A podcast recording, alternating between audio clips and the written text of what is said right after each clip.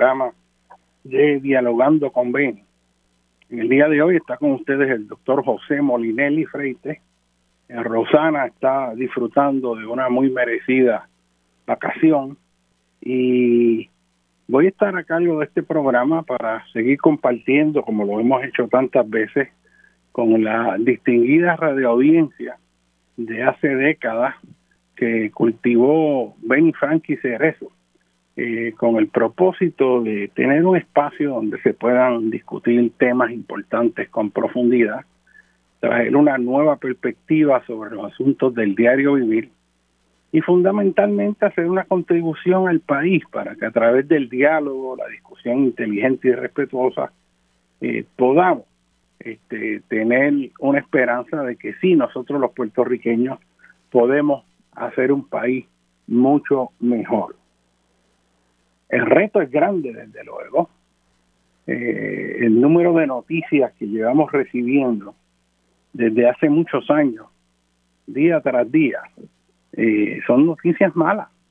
Esta cadena de problemas, de noticias, de aumento en la entropía del país, en la entropía gubernamental, aumento en el desorden, en la inhabilidad e incapacidad de hacer las cosas bien la inhabilidad de gobernar, porque desafortunadamente hemos puesto gobiernos eh, con líderes incompetentes que nombran para dirigir las agencias gente que se distinguen en la en no pocos casos no por su capacidad administrativa y sus conocimientos en las áreas, sino por su lealtad al partido. Y cuando ese es el criterio, la lealtad incondicional al partido, pues no es mucho lo que se puede hacer para echar este país para adelante. Por eso yo siempre planteo que el asunto hay que trabajarlo desde el ángulo político, que tiene que haber participación política. Y siempre he compartido la idea que me preocupa de mucha gente que ante la frustración de la inhabilidad de los partidos políticos que han engañado a este pueblo una y otra vez, repiten que no van a ir a votar. Pero esto, en realidad lo que hace es que empodera todas esas estructuras de crimen organizado, todas esas estructuras corruptas que han tomado los partidos que antes este, eh, trataban y habían gente más decente y trataban pues de hacer algo por el país. Así que, que, que es una situación bien, bien, bien problemática y delicada. Pero uno tiene la responsabilidad con este país de hacer los planteamientos, traerlos. Yo me siento dentro de toda esa negatividad que nos ha estado pasando. Yo me siento con fe en el futuro. Yo veo un resurgir en la comprensión del país de lo que verdaderamente está pasando. Este, yo veo un activismo de los ciudadanos que viene desde abajo haciendo los reclamos, exigiendo al gobierno lo que tiene que hacer y que no hace. El gobierno, desafortunadamente, lo que está en los doldrums, está en la inercia, no quiere trabajar, quiere venderlo todo para no tener que trabajar y entregar las joyas de la corona, la infraestructura del país, pues al mejor postor o a sus propios amigos los mismos que financian sus campañas y están vendiendo nuestro país ante los ojos de nosotros. Y eso lo tenemos que detener. Esto es un reto grande, grande, muy grande. Muy grande porque tienen mucho poder, tienen una maquinaria aceitada en los medios de comunicación para dañar reputaciones de la gente decente, tienen maquinaria que están aceitadas, compradas, que responden a esos intereses económicos y confunden al país.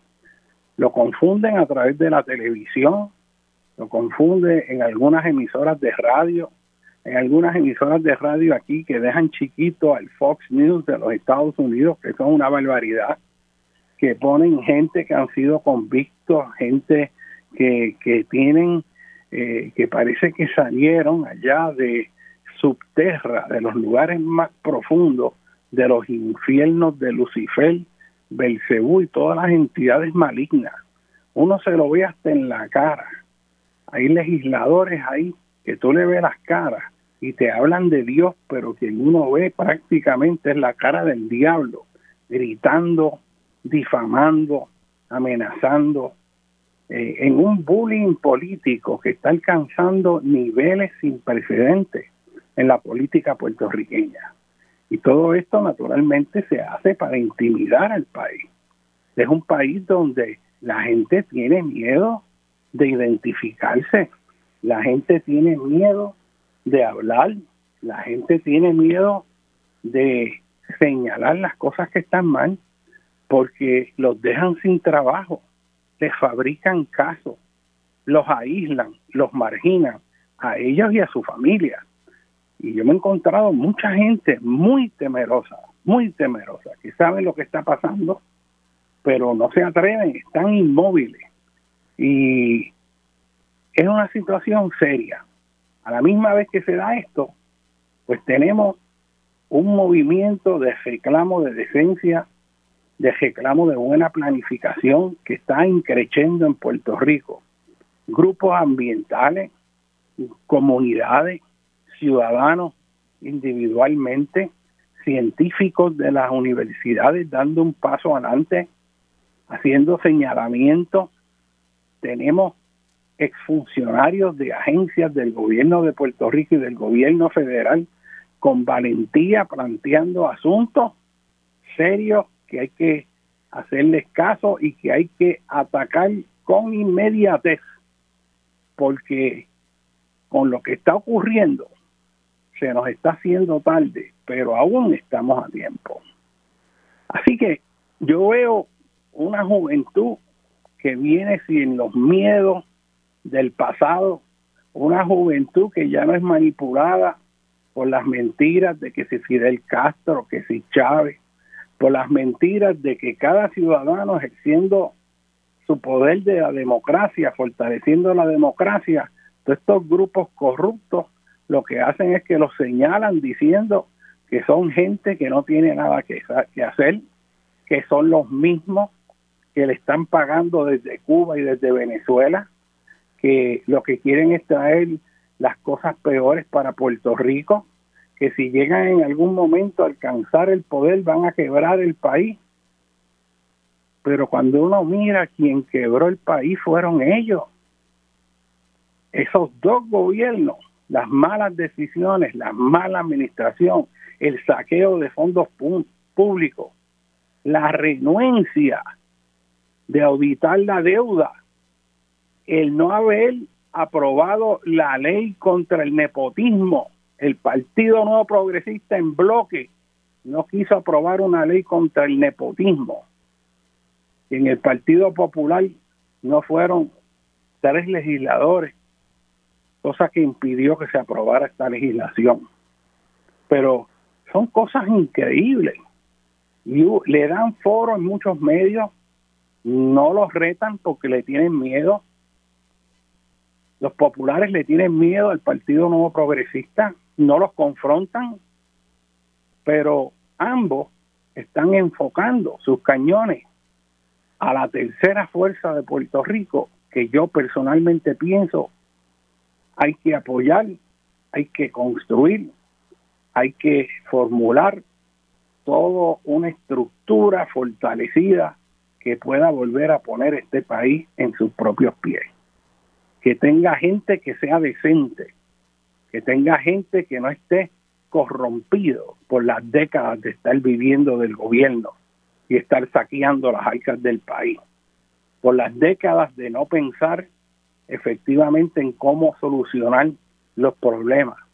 Que aquí tenemos un gobierno que les robó a todos los puertorriqueños que pusieron sus ahorros en los bonos de Puerto Rico, creyendo en Puerto Rico, para apoyar a Puerto Rico, que les robó a todos los ciudadanos americanos que también compraron bonos de Puerto Rico que estaban garantizados constitucionalmente y argumentando que nunca Puerto Rico había fallado en el cumplimiento, que lo que es más, era tan seguro que estaba hasta garantizado a nivel de la Constitución ese compromiso de Puerto Rico de cumplir con su deuda.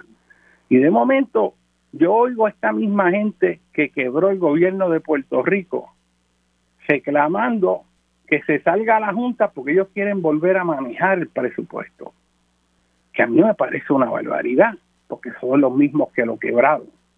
Desafortunadamente la Junta no resolvió el problema y se ha vuelto parte del problema mismo. En un momento yo pensé que en esa junta iban a poner gente inteligente y decente que iba a enderezar a estos corruptos.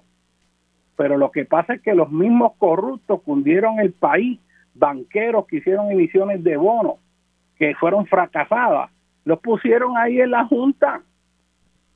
Y resulta que entonces esa gente tiene un presupuesto, yo no sé cómo lo gastan, de más de 60 millones de pesos anuales, desfalcando el país. Y aquí no pasa nada. Y entonces tú oyes todos esos discursos de que la falta de democracia, que no hay representación, que a mí me preocupa que los corruptos del gobierno de Puerto Rico, que han estado ahí atornillados por décadas, vuelvan a coger ese presupuesto porque van a volver a quebrar el país. En este momento histórico yo creo que la única opción viable que tiene Puerto Rico es precisamente sacar toda esa corrupción y podredumbre, todo ese pantano de corrupción para volver a tener en Puerto Rico un gobierno sano, con gente comprometida en este país, que los hay, y yo los veo fajándose, dando el extra para ayudar a este país. Y no solo en el plano político, sino en el plano de gente ayudando a otros puertorriqueños en las comunidades, yendo a asistir al necesitado. Los puertorriqueños ayudando a nosotros mismos ante la incompetencia del gobierno que no sabe cómo responder efectivamente y no han planificado efectivamente cómo atender tantas situaciones que nos amenazan. Nada más hay que pensar lo que ocurrió en María, donde el gobierno colapsó. Allí lo que estaba era Ricardo Rosselló en el centro de convenciones en aire acondicionado, hablando con un muchachito acabadito de gradual que era abogado, que era el que daba la cara y quería pintar todo un cuadro. Y mientras tanto, no había departamento de transportación y obras públicas, no había recursos naturales, no había una presencia del gobierno limpiando las calles, ayudándolos. Aquello había un vacío en este país. Y eso nunca había ocurrido, ni bajo administraciones populares ni del PNP. O sea, huracanes como George, como Hugo. O sea, aquí el gobierno se movió y hubo dirigentes de las agencias de manejo de emergencia que pudieron dar cara y ayudar al país y el pueblo se unió. Pero en María fueron los puertorriqueños, los ciudadanos, como llaman por ahí, de a pie, y los alcaldes de Puerto Rico, que tuvieron que pelar duro para ver cómo lograban empezar a estabilizar esa situación de emergencia. Mientras tanto, allá, Ricardo José y yo, varios meses después de haber pasado la crisis, recuerdo todavía con indignación cómo se fue para Rusia con toda una escolta a ver los Juegos Olímpicos de invierno, porque él necesitaba como una vacación para relajarse, cuando habían comunidades en Puerto Rico que no tenían todavía agua ni luz, comunidades aisladas. Politiquearon con las ayudas, se robaron vanes completos de ayuda y los aguantaban para que entonces los políticos de turno fueran con todas esas ayudas y empezar ellos a repartirlos como si ellos fueran los que hubieran estado ayudando al pueblo. Todos esos horrores los vimos. Los vimos y vimos un país en pleno deterioro. Vimos un gobierno que no quería gobernar y que, lo buscaba, como dijo Donald Trump, y en eso tenía razón. The Puerto Ricans want us to do their job. They don't want to do anything. Que nosotros los puertorriqueños queríamos que los americanos le hicieran todo el trabajo. Y en parte tenía razón. Y tenía razón cuando yo veía a los policías esos colorados que venían de Nueva York o de Minnesota o de Chicago o de Carolina del Sur que los habían mandado acá a dirigir tránsito. O sea, tú me dices que en Puerto Rico no hay gente que no pueda dirigir tránsito. Y aquí tuvieron, le echaron toda la responsabilidad del cuerpo ingeniero para que trabajara con los toldos. Y todos se le echaron al gobierno federal, nosotros teniendo capacidad y recursos, pero no había liderato. Todo era quizás, pues, uno podría, ¿verdad?, opinar sobre qué es lo que estaba detrás. Quizás el crear la idea de que nosotros somos tan incapaces que como no podemos hacer nada, tenemos que estar dependiendo de los Estados Unidos. Quizás alguna mente maliciosa dijo, vamos a demostrar que nosotros no servimos para nada y que si no es por el gobierno de Estados Unidos, aquí este país se hunde. Y eso va a hacer que entonces el puertorriqueño desesperado, con mucho miedo, favorezca nuestra plataforma político-partidista. Hay alguna gente que piensa eso. En este momento es asunto de opinión, pero la realidad es que no apareció la fuerza de la Guardia Nacional. Eso aquí no se ha discutido. Yo recuerdo que más de un mes después se estaba hablando, se estaba hablando de que la Guardia Nacional no salió ni se reportó. En unos casos porque no había manera de llegar y en otros porque había un disgusto general porque no se le habían pagado horas desde hace mucho tiempo. Los cuerpos CERT de manejo de emergencia tampoco respondieron. Alguna desorganización total. ¿Quién respondió? Los puertorriqueños que hicieron caravanas para llevar alimentos, agua a los lugares más remotos, que donde se habían colapsado las calles, se metieron por rutas alternas, por barrancos bien empinados, y mujeres y hombres llevando comida para sus familiares necesitados que estaban totalmente aislados. Aquí hubo mucho sufrimiento. Aquí murió mucha gente en los hospitales porque se acabó el diésel. Y cuando vino la crisis del diésel, que se repitió ahora, no había combustible para los hospitales, para los negocios eh, de agua embotellada, para las panaderías, para los negocios de comida rápida para servir alimentos. Todo eso hubo un punto en que tuvo que cerrar porque no había diésel. Y en una yo fui allí a Centro de Convenciones y quien estaba a cargo de eso era la secretaria de Recursos Naturales, porque está a cargo del Departamento de Energía. Y no tenían la menor idea de qué estaba dónde ni qué se podía hacer. Eso es una desorganización total. En el centro de convenciones pusieron unas mesas de esas de escuela, de comedor escolar, y habían dos y tres mesas, y ahí estaba la mesa del Departamento de Educación. Había otra mesa allí, recreación y deporte. Otra mesa allí de cada agencia, pero una cosa improvisada, en sillas de plástico, con una computadora solamente en un caos que no se sabía la hora que era. Tuvo que venir el ejército americano y tomar comando ante la incompetencia de un gobierno que no quería gobernar, de un gobierno inepto, que engañó a este país con musiquitas, con caritas lindas, diciendo que tenía la cura de las enfermedades, que, te, que era tan inteligente, graduado de qué sé yo dónde, ese científico, que iba a trabajar en investigación porque ya tenían la cura del SIDA y la cura del cáncer y de la diabetes. Y eso lo juraba. Y así se montó todo un esqueleto de mentiras con todas las emisoras que están compradas por los partidos de poder, abonando esas ideas y tirando fango a la gente decente que lo está cuestionando. Puerto Rico dentro de la situación actual hay una amenaza seria a la libertad de expresión.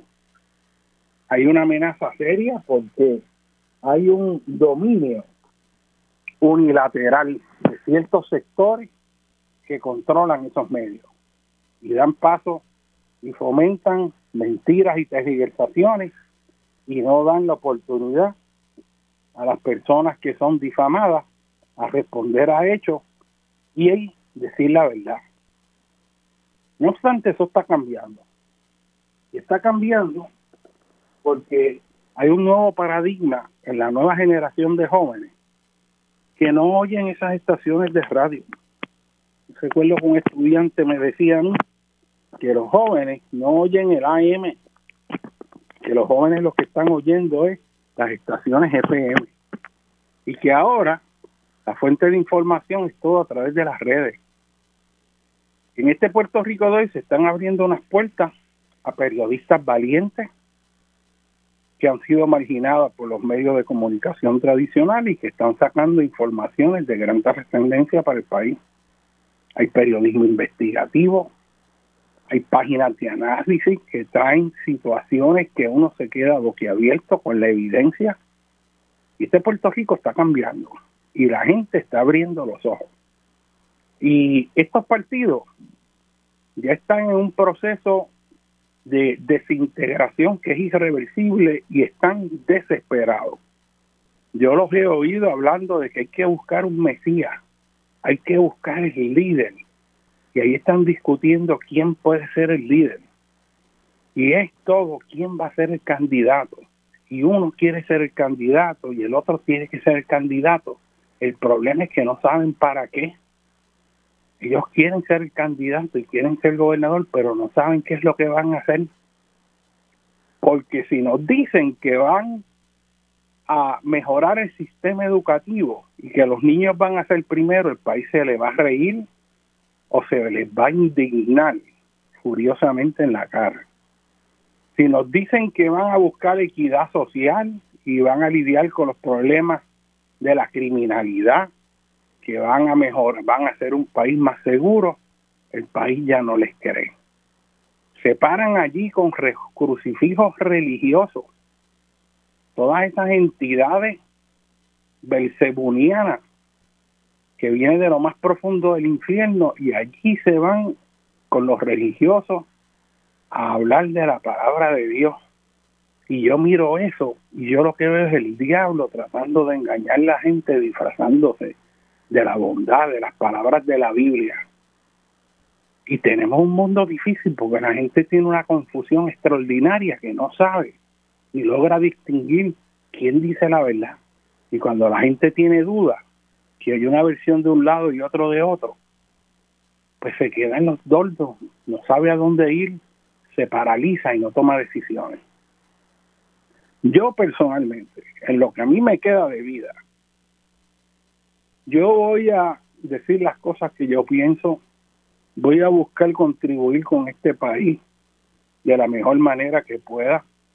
Ahora están explotando todos los efectos de la mala planificación en Puerto Rico, toda la corrupción con el sistema de permisos y planificación, toda la intervención corrupta de proyectistas y de intereses económicos que se salieron con la suya, construyendo en lugares que no debieron construir y que ahora los ciudadanos que compraron propiedades de esos proyectos como ha pasado más de 10 o 15 años, ya no tienen capacidad legal para reclamar daños a quienes construyeron eso. Además, muchos de esos proyectos lo hicieron corporaciones que ya no existen. Así que nos han cogido nuevamente de bobo. Pregúntele a los que viven allí en Parkville 2.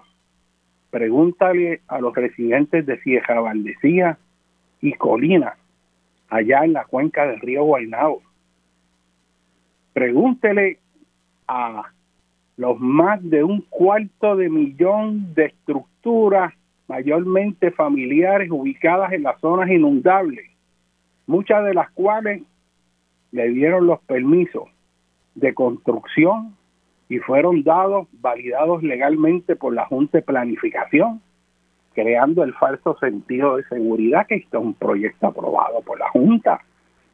Y ahora por OSPE y por lo tanto tiene que estar bien si ellos lo aprobaron, porque eso es un proceso es complicado y tienen que cumplir con unos requisitos. Y de momento se dan cuenta que las casas se hunden, se agrietan, vino una inundación y le destruyó todo lo que tenía adentro.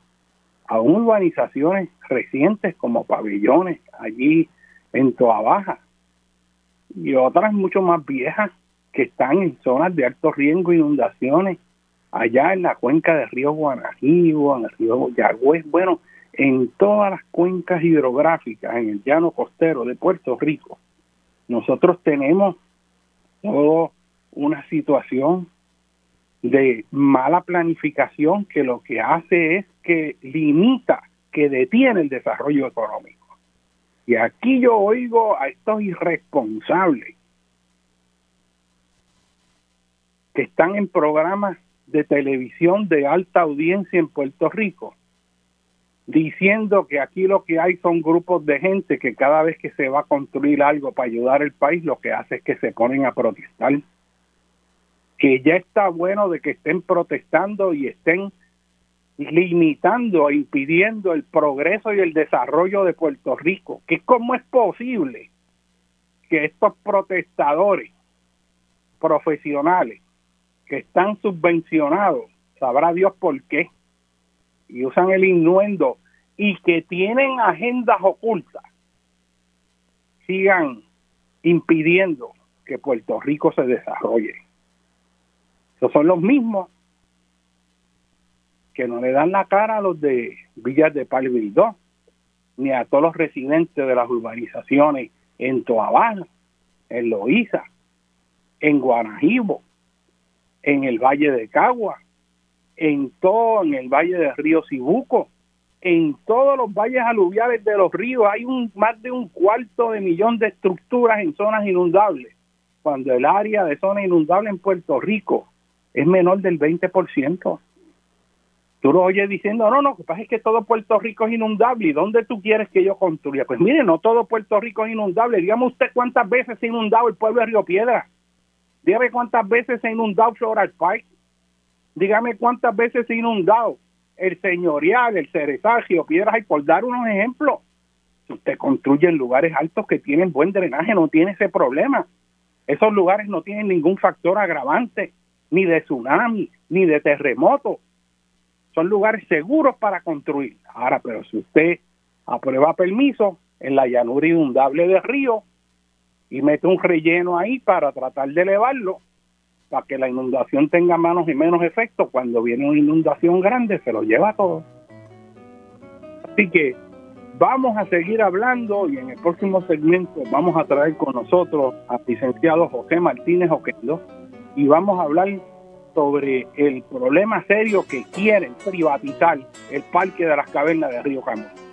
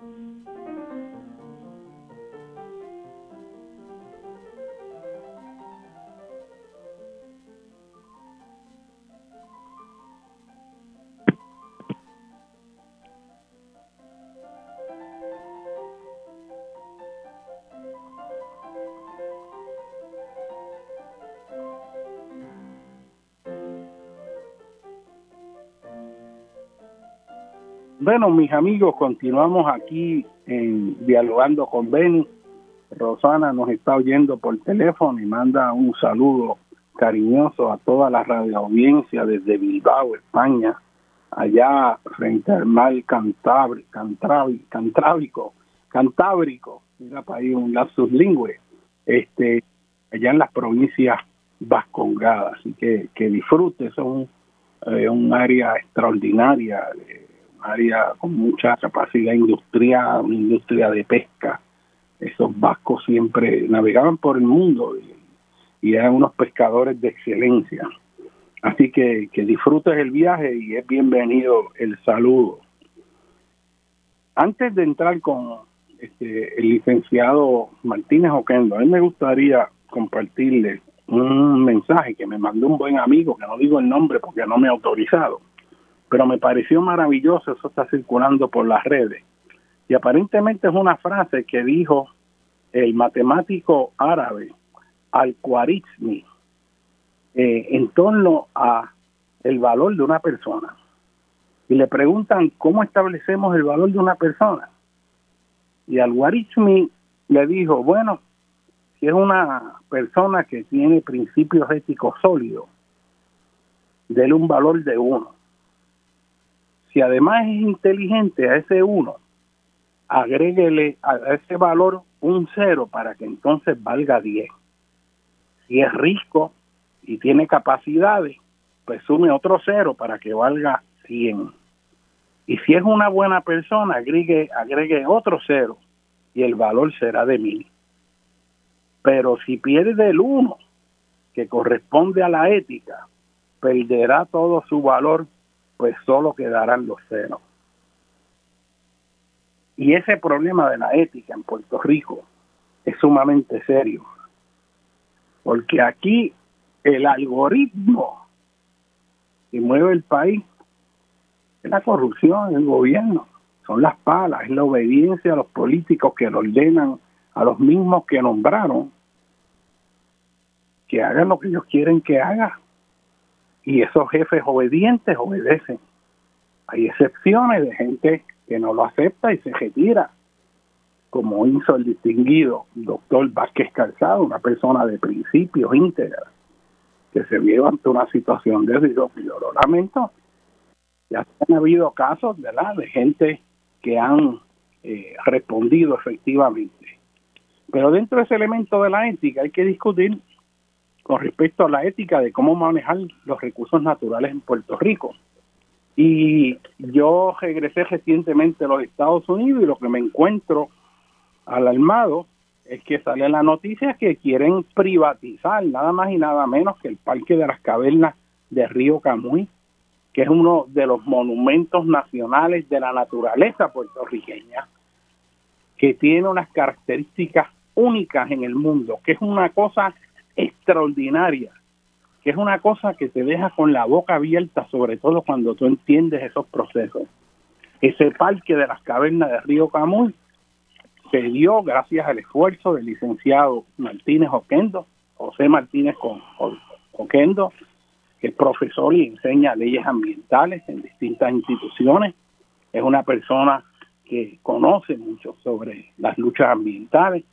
Es una persona que trabajó y desarrolló todo el concepto del parque, lo, lo creó y lo y adiestró al personal, dice, ayudó a todo, toda la parte de la inteligencia y se abrió ese parque de las cavernas. Y ahora que lo quieren privatizar, cuando en el momento en que se creó todos esos primeros años, eso funcionó como un reloj, produjo ganancias que se utilizaba para el resto de la agencia, se manejó inteligentemente y era el orgullo de todos los puertorriqueños. Ese parque que se inició con José Martínez Oquendo, montado desde luego en los brazos de los Gurney, de Norman Bebe, su hija, que era una espeleóloga extraordinaria y que lamentablemente falleció muy temprano, Atalia Bebe, que fue estudiante mío, y muchos otros que no da tiempo de mencionar, pero que siempre han estado buscando proteger esos sistemas. Ese parque ahora lo quieren privatizar cuando es una de las joyas de la naturaleza puertorriqueña. Bienvenido, licenciado José Martínez Oquendo. Muy buenos días, doctor Molinelli. Es un placer poder compartir con usted esta mañana. Licenciado, nos gustaría saber este, toda esa historia de los orígenes del parque, cómo funcionó, este, qué tenía, cómo se recibió eso, qué aportación hizo, sobre todo si ese parque funcionó cuando había gente inteligente con deseo de administrar bien o no. Me gustaría pues que nos dé ese contexto histórico. ¿Cómo no? Eh, fíjate, tenemos que ubicarnos, eh, como dijiste, en el contexto histórico de cómo es que se desarrolla el parque. En primer lugar, este sistema de cavernas obviamente ha existido por milenios. Lo que pasa es que se pone, se saca, por así decirlo, se da a conocer cuando hay un piloto de la Fuerza Aérea de los Estados Unidos estacionado en Rainy Field de nombre Ted Lane en el año 57 este piloto también exploraba cuevas y cavernas.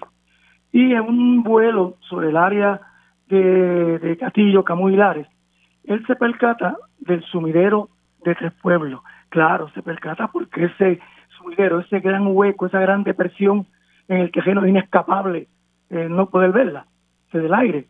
Así que Ted Lane eh, eh, explora más o menos el área y escribe un pequeño artículo en la revista de la Sociedad Nacional de Espeleología de los Estados Unidos. Para ese entonces, el doctor Russell Gurney, que también es un espeleólogo también de reconocida fama internacional, se encuentra en los Estados Unidos con el doctor José Limeres, un puertorriqueño que vivía a la sazón allá en el estado de Nueva York. Son amigos y en un invierno de esos bien crudos, a Limeres se le ocurre que por qué no viajan ellos a Puerto Rico y a explorar cuevo. Efectivamente, viajan a Puerto Rico y empiezan a buscar obviamente el área de, de donde estaba el sumidero de Tres Pueblos. Eventualmente llegan al área de la Cueva Clara de Empalme. Posteriormente, eh, Bernie eh, se da cuenta ¿verdad? De, de la magnitud del sistema, eh, pues logra conseguir una expedición eh, financiada por National Geographic y viene a Puerto Rico ya con un equipo de trabajo, exploran, exploran una serie de, de áreas que habían sido totalmente, eran desconocidas totalmente. Así que luego de otras eh, eh, exploraciones que hace Bernie, entonces él hace una, una, una, propuesta de amparado en cómo se desarrollan y se han desarrollado cuevas en los Estados Unidos, de por qué, cómo se podría desarrollar un, esa, esa caverna que tendría eh, impacto internacional. Él hace una propuesta sumamente, claro, visto del, contexto de hoy día, o de cuando se hizo el parque, era sumamente ambiciosa, sumamente costosa, eh, con eh, túneles para elevadores, con pasillos a lo largo de todo el cauce de subterráneo del río. A la sazón, está en Puerto Rico desarrollándose también la espeleología con Norman Debe. Norman es considerado como el padre de la espeleología moderna en Puerto Rico. Y Norman también se dedicaba a explorar el, sistema de cavernas del río Camuy. Así va entonces creciendo también, un entusiasmo en Puerto Rico, se crea la llamada Gruta Trogloditas de Puerto Rico, que era un, era un 20 tú. Éramos cinco o seis personas yo, que yo me uní a ese grupo porque cuando eh, como geógrafo empecé a trabajar en el Departamento de Recursos Naturales, eh, parte de mi trabajo era hacer un inventario de cuevas y cavernas. Así que en esa búsqueda de información me encontré con el doctor Watson Monroe, una autoridad mundial en la topografía kárstica. Eh, estaba en Puerto Rico trabajando en la universidad. Eh, me ayuda, me da información sobre las cuevas y cómo, cómo yo ir a buscar a localizarlas. Y también me pone en contacto con Norman Levy. Y ahí con Norman, pues también ya yo empiezo a explorar las cuevas y cavernas. Eventualmente, eventualmente, esa gruta torroditas eh, genera en la sociedad espeleológica de Puerto Rico. ¿Ok? ¿Por qué se funda esa sociedad espeleológica de Puerto Rico? Sencillamente porque entendíamos en un momento dado, yo estaba presidiendo y fundé la sociedad, yo, yo entendía que para lograr eh, cosas de conservación, de protección de las cuevas, era necesario ya tener una organización eh, como una corporación sin fin de lucro que se nos reconociera con, con, con la seriedad que entendíamos que ameritaba nuestra organización.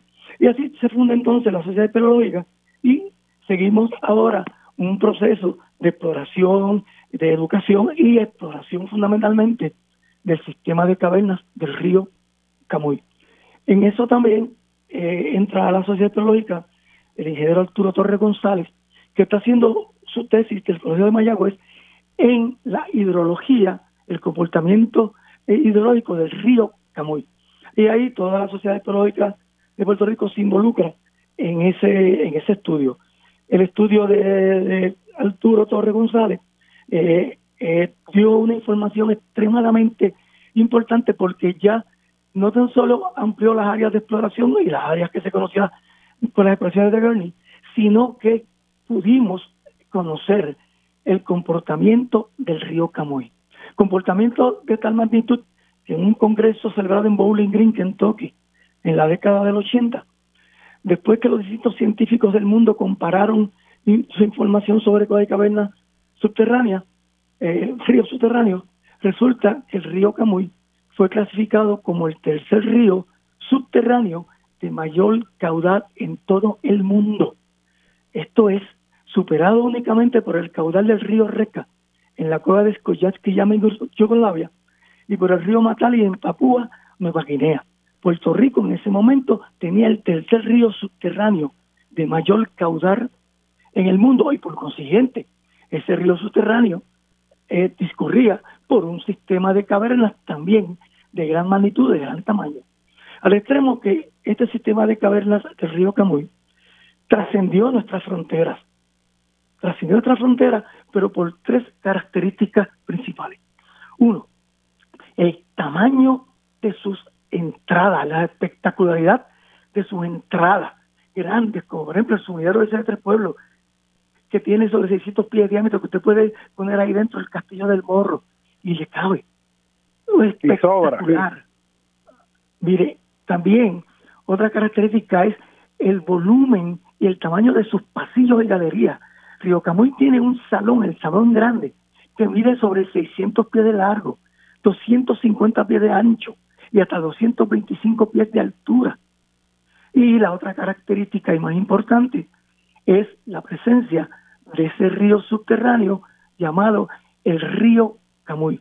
Esas tres características elevaron nuestro sistema de cavernas a nivel internacional. Claro, claro. Gracias, gracias fundamentalmente a que es el, la exploración de Russell que proyecta, que proyecta ese sistema de, cavernas. Ahora bien. ¿Y, cómo se decide, cómo se entra en la creación del parque propiamente? Y, y ah, tú que ah, fuiste, que fuiste el cerebro en eso, este, eh, pues, eh, ¿cómo se conceptualizó eso y cómo funcionó? Tengo interés particular. Ok, fíjate. esto, que esto tú tu idea que nosotros los puertorriqueños podemos manejar un parque de las cavernas o no, porque yo lo que veo es un gobierno que está entregando todo en manos privadas bajo la premisa de que ningún puertorriqueño que ni el gobierno de Puerto Rico puede administrar lo que antes administró con excelencia. O sea, ese entreguismo que no se sabe ni a quién. O sea, ¿cómo es que se llega a esa conclusión? A mí, en el contexto amplio de todo esto, usted ve que entregan a compañías mexicanas el aeropuerto porque que en Puerto Rico no se pueden arreglar inodoros ni mantener un aeropuerto limpio.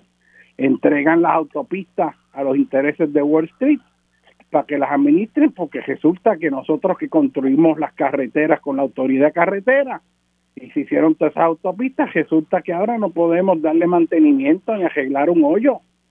Y así por el estilo, se está entregando todo a la infraestructura de energía eléctrica, se, se, están entregando los puertos y se está vendiendo el país y así los recursos naturales. Y esto es una cosa muy seria porque esa privatización del Parque de las Cavernas no es un elemento aislado, sino es, en mi opinión, parte de un proceso de ir desmantelando el país, donde nosotros terminemos aquí siendo empleados y dueños de nada. Pero ese primer parque funcionó o fue un fracaso porque era del gobierno. No, mira, el, el parque funcionó y déjame explicarte cómo es que cómo es que se origina, cómo es que se genera. Eh, en la Sociedad Petrolera de Puerto Rico nosotros nos dedicamos, además de explorar cuevas y cavernas, pues nos dedicamos a educar, a dar charlas eh, y este tipo de cosas. Y a mí se me invita la Administración de Terrenos de Puerto Rico a darle una charla sobre las cuevas y cavernas de Puerto Rico. En ese entonces, el director ejecutivo de la mitad de terreno, el señor Santiago Padro, eh, se interesa y como la administración de terreno había adquirido, cuando la época de Gurney, había adquirido eh, unos terrenos, parte de los terrenos donde estaba el sistema de cavernas, y entonces me pregunta qué, qué, se puede hacer con eso. Eh, yo le contesto en ese momento y digo, bueno, la verdad que Gurney tenía un propuesto, propuesto un desarrollo de la cueva, pero imagínense, una haciendo elevadores, túneles, pasillos a todo largo del cauce del río subterráneo. Eso era demasiado costoso y el estudio eh, hidrológico del, del ingeniero Torres demostró que todos esos pasillos, una vez el río eh, Camuy se inundaba o crecía, pues estarían bajo el agua, lo que creaba un problema serio de seguridad y de, de desarrollo y construcción. Así que yo lo que pensé es que, mire, porque desarrollar ese sistema de caverna completo. Vamos a, desarrollar, abrir al público eh, la cueva clara de Empalme, que es la parte seca. ¿Por qué se genera eso del parque? Porque los espeleólogos entendíamos lo siguiente. El sistema de caverna del río Camuy es de tal importancia que ameritaba que de inmediato se empezara a tratar de conservar y proteger. Y en un momento dado entendimos que si se desarrollaba un parque en la superficie y se desarrollaba una sola, una pequeña porción de ese sistema de cavernas, entonces el Estado venía obligado a qué? A tratar de proteger y conservar todo el sistema para saber proteger y conservar el parque y su inversión. Así que con esa idea eh, se me pide que presente eso, esa, esa idea al gobernador, por ese entonces eh, Romero Barceló, eh, yo le yo le presento de que se puede desarrollar la cueva clara de Emparme y establecer un parque en la superficie y que ya prácticamente eh, están todos los elementos eh, allí porque la mitad del terreno ya es dueña de, parte de los terrenos, especialmente donde está la cueva clara de Empalme.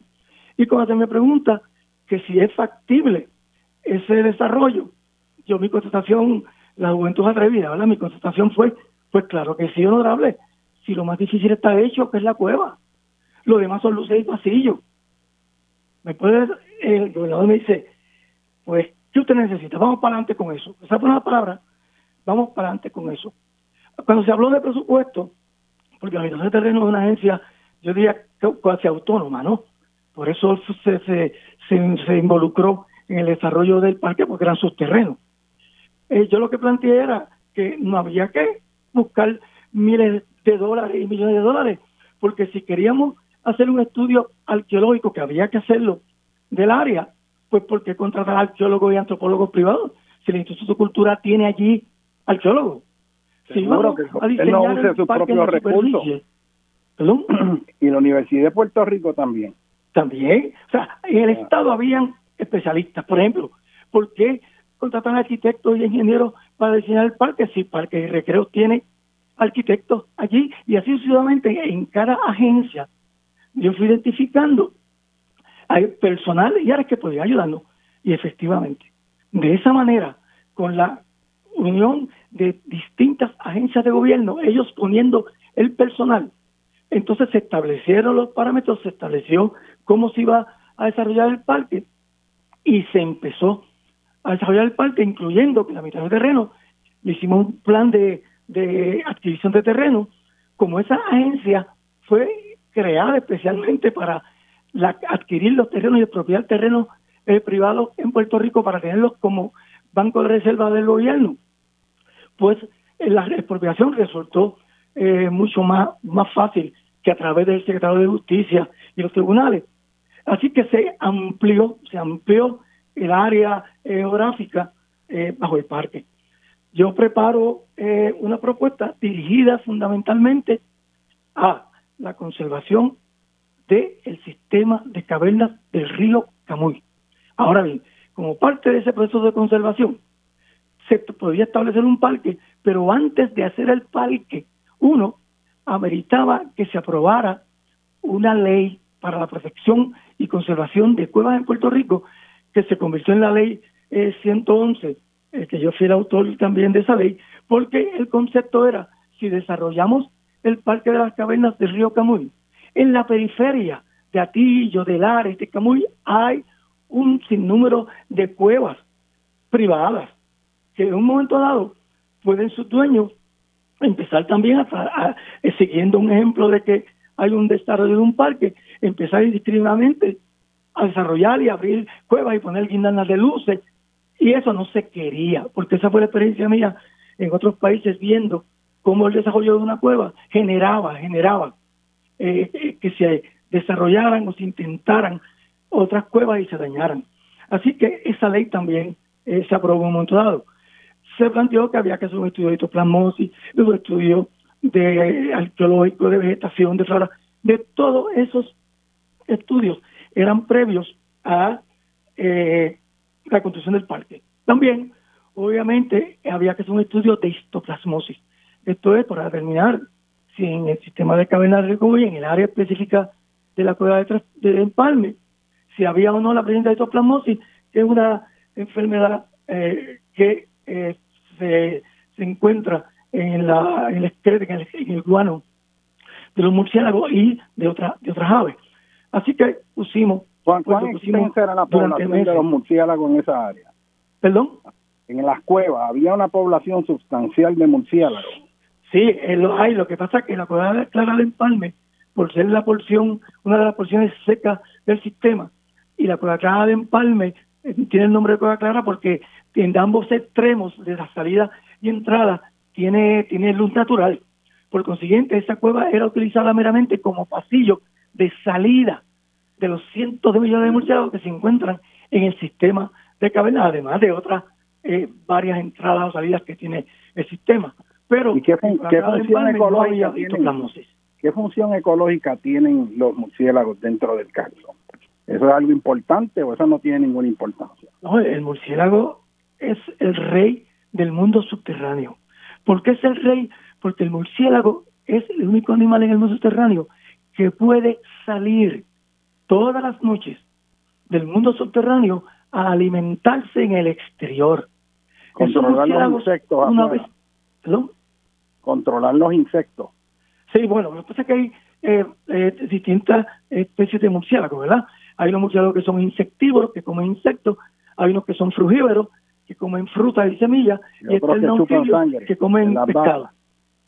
En Puerto Rico hay de los tres. Ahora bien, esa función, imaginemos ahora un murciélago que tiene ojos, pero no ve en la cueva porque no hay luz solar que le permita activar el órgano visual. Y el murciélago, aunque no es un ave, puede volar dentro de la cueva porque cuando el murciélago expande sus manos entre sus dedos y al, y al, y al, torso, tiene una membrana que cuando abre las manos hace las veces de un ala. Ese murciélago es un sistema de vamos a una breve pausa aquí, este, para entonces, luego de este segmento, pues nos acaba de explicar sobre la creación del parque y la funcionalidad administrativa. Señores, este es Dialogando con Benny, vamos a una breve pausa y continuamos con el licenciado José Martínez Oquendo, que fue clave en la creación del Parque de las Cavernas de Río Janeiro.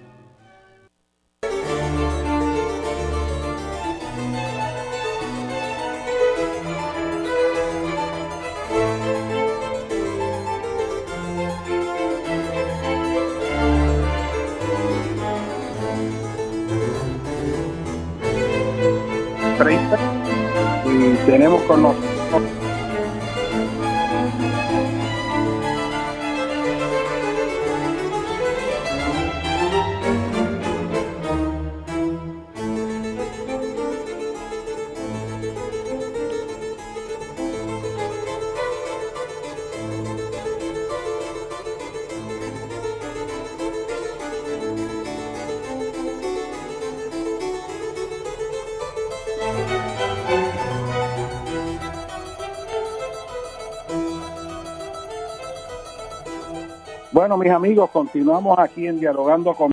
Aquí tuvimos un pequeño problema que se cortó una llamada, pero estamos aquí. Estamos con el licenciado José Martínez Oquendo.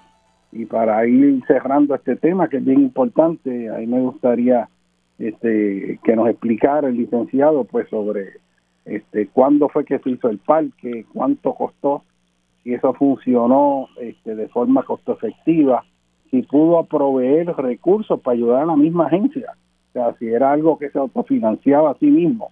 Yo creo que esos son ángulos bien importantes que, que tienen que considerarse ahora ante esa decisión de entregar ese parque a, entidades privadas cuando en Puerto Rico hay conocimiento y personal en el propio gobierno de instituciones y agrupaciones fuera del gobierno que están dispuestos a apoyar para que ese parque este, esté en manos este, del gobierno que nos representa.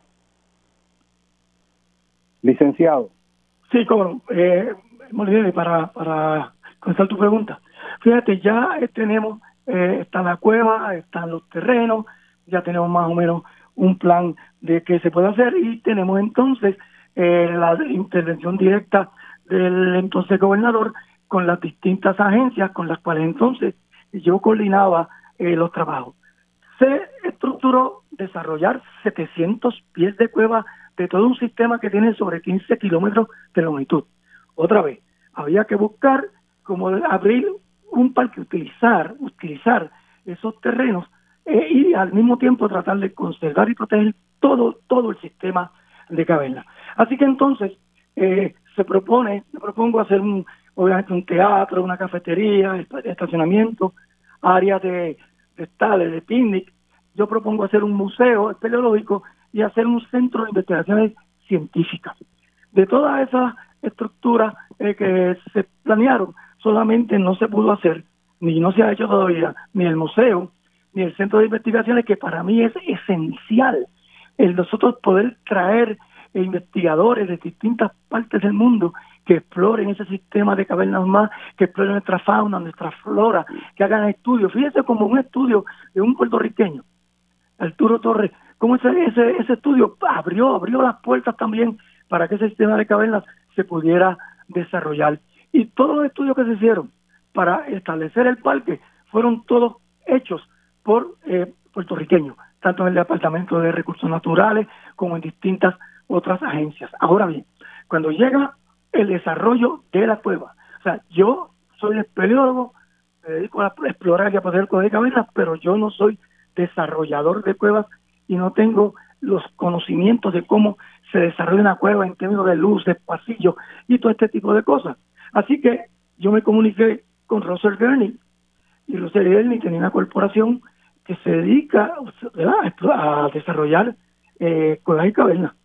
Así que yo hablo con Gurney y él estuvo bien dispuesto a desarrollar la cueva y también Gurney, que había comprado cuando hizo sus primeras exploraciones, que se dio cuenta de la importancia y magnitud de estas cavernas, Gurney compró un predio de terreno que, era, que daba acceso a la cueva clara de Empalme.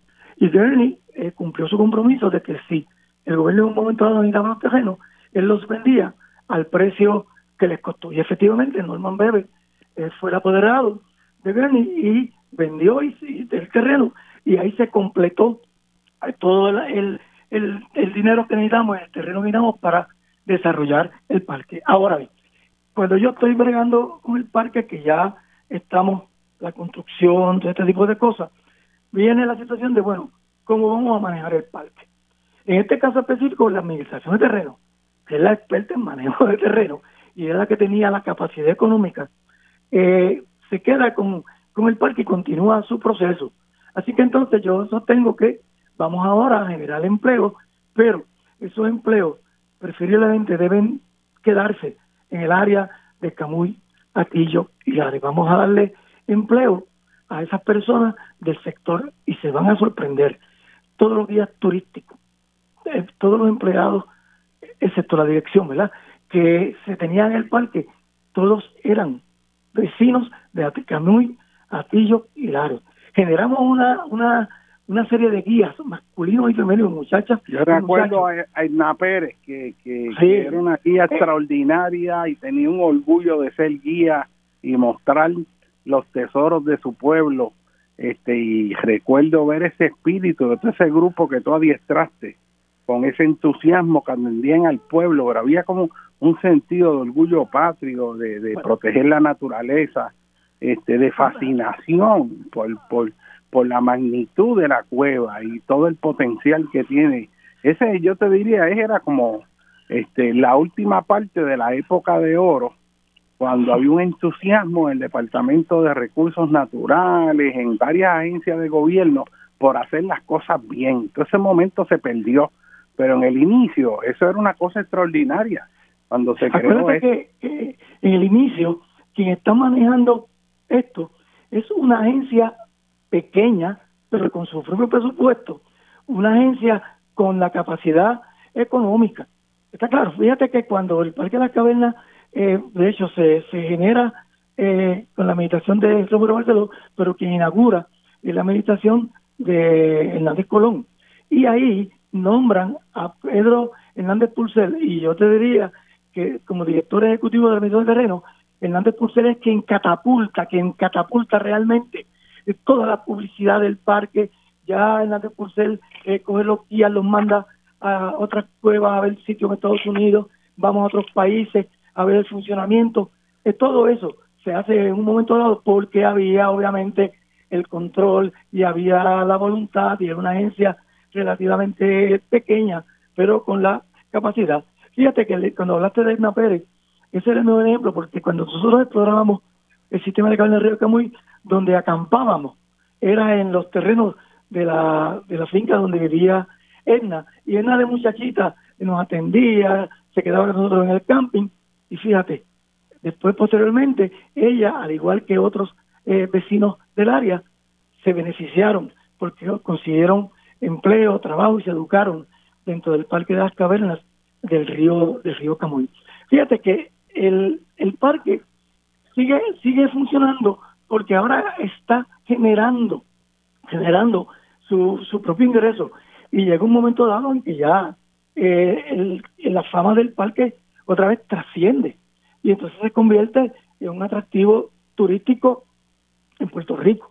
Ahora, eh, posteriormente, el parque eh, ya sale fuera de las manos del, de la mitad de terreno.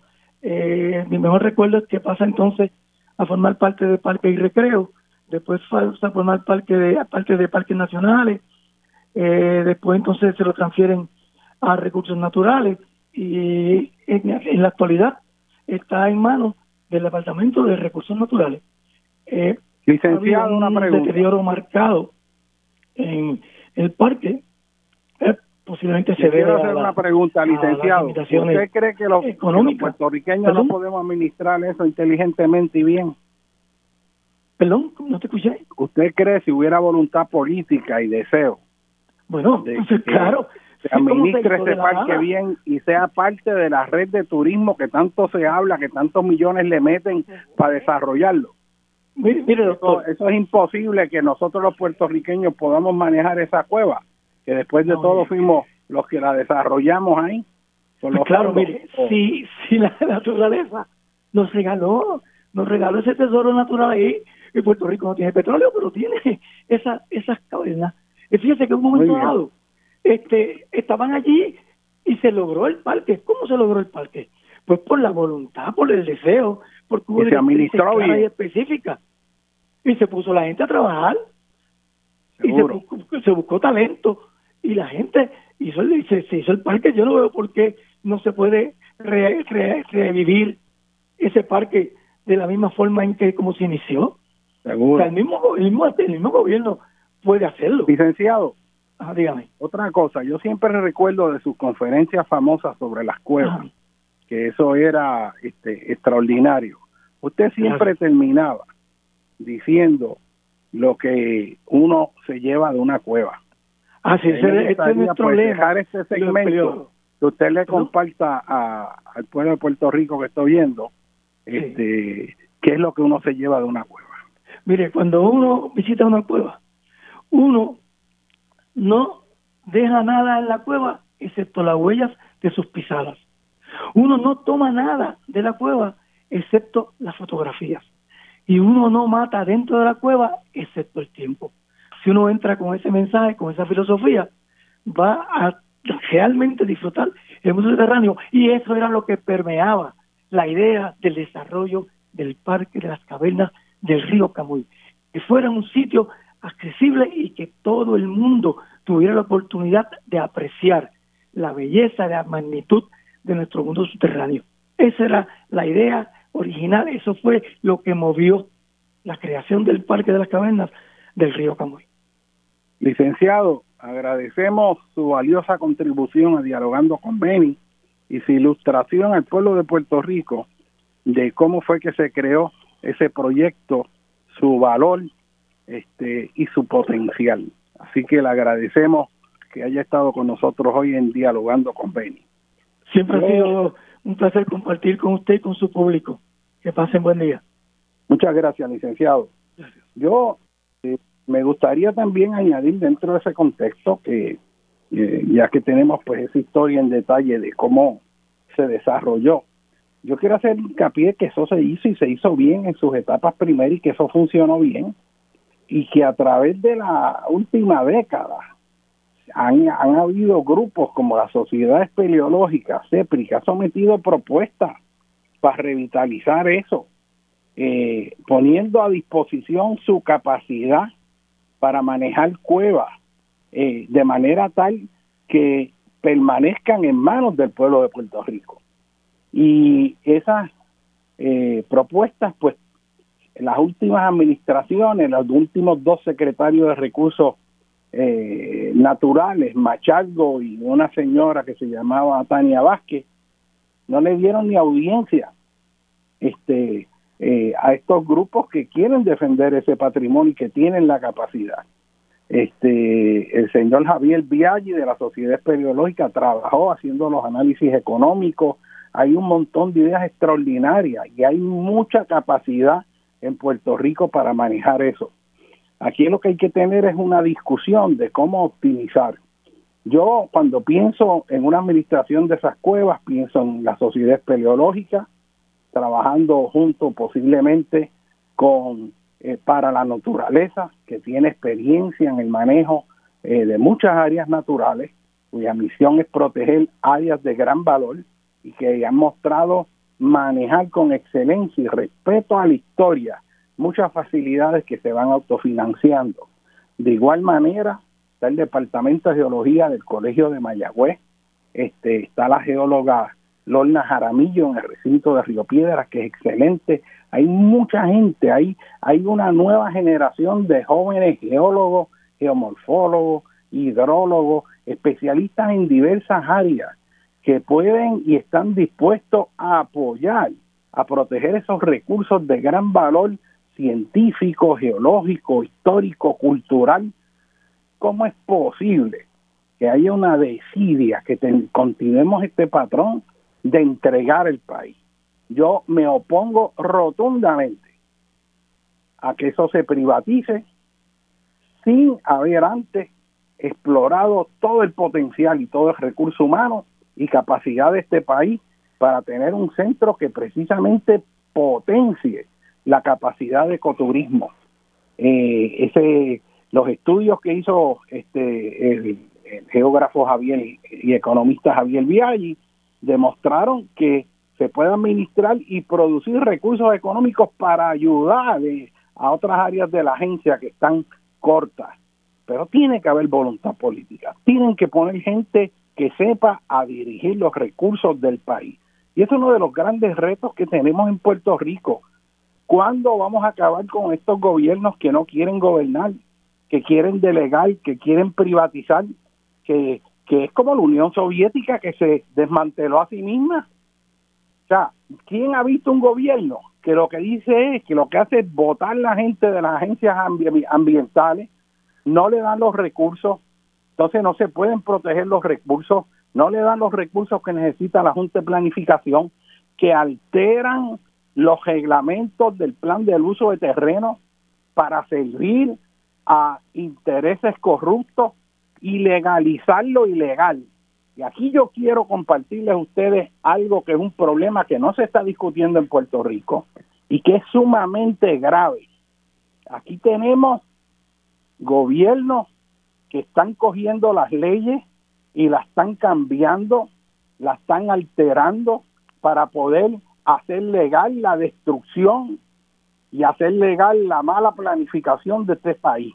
Cambiando esas leyes están dando permisos donde no se deben dar, están destruyendo áreas de gran valor ecológico, de gran valor del recurso hídrico y lo que hacen es que aguan los reglamentos, los alteran, terminando causando un dolor de cabeza de usos que son incompatibles unos con los otros.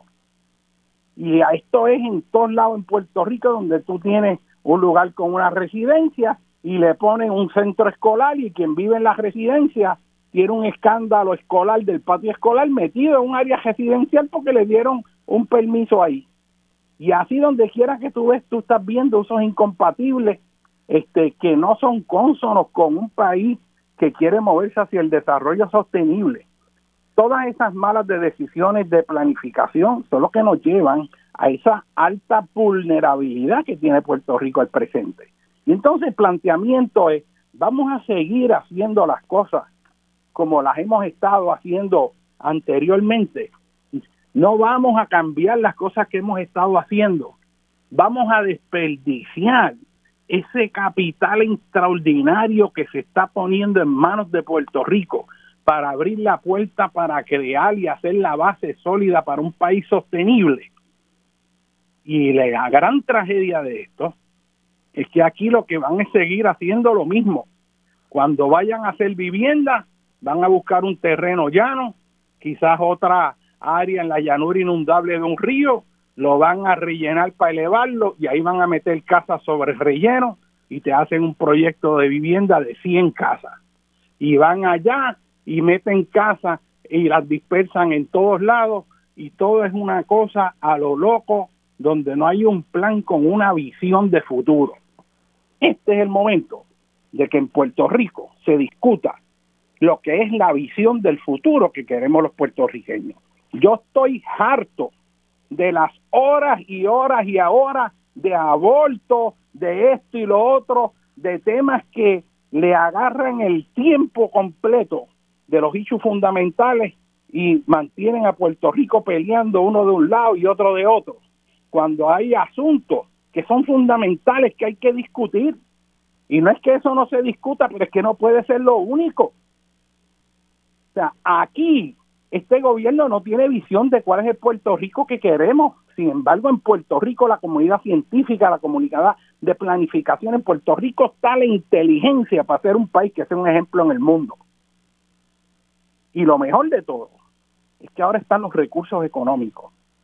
Pero ¿qué discusión hay ahora mismo en torno a qué visión tenemos de Puerto Rico? Y cuando hablo de visión es lo siguiente vamos a seguir dispersando a la gente a través de la montaña con unos bloques aquí, una urbanización allá llegada, otra acá, con el alto costo que eso representa, porque hay que hacerle carretera, hay que llevarle agua, hay que llevarle energía eléctrica, quedan inconexos. O vamos a tener una visualización de cómo debe ser ese Puerto Rico del siglo XXI. Pregúntale al gobernador que específicamente le diga cuál es ese Puerto Rico del siglo XXI. Y yo planteo que el primer paso que hay que hacer aquí en este proceso de reconstrucción del país es reconstruir los cascos urbanos para crear pueblos y ciudades nuevas, bien planificadas, cuyo diseño arquitectónico propenda a un incremento significativo en la calidad humana y que reduzca los costos de proveer los servicios básicos a la sociedad. Y piense usted esto. Usted sabe cuántas comunidades quedaron aisladas en barrios, en las montañas. Usted sabe cuántos caminos se siguen haciendo en Puerto Rico donde alguien consigue una jalda, una puerca, y mete este caterpillar por una jalda de 30 a 35 grados, que casi está a punto de volcarse, y empieza a remover terreno para hacer un camino para después excavar y hacer una, un terraplén en una plataforma y poner una casa en ese lugar donde se ha hecho un corte en el terreno, en un terreno arcilloso, con un camino de tierra, que después el alcalde tiene que venir a ponerle asfalto, tiene que venir acueducto a llevarle agua, a buscar hacer la conexión de energía eléctrica, y ahí se hace esa casa. Y después en la parte de atrás viene alguien en agaje y dice, mira, vamos a meter la puerca para hacer otra casa ahí.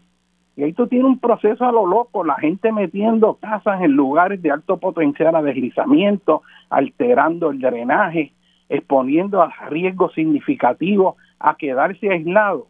Y así hay miles de familias en Puerto Rico, en todo un desorden de planificación.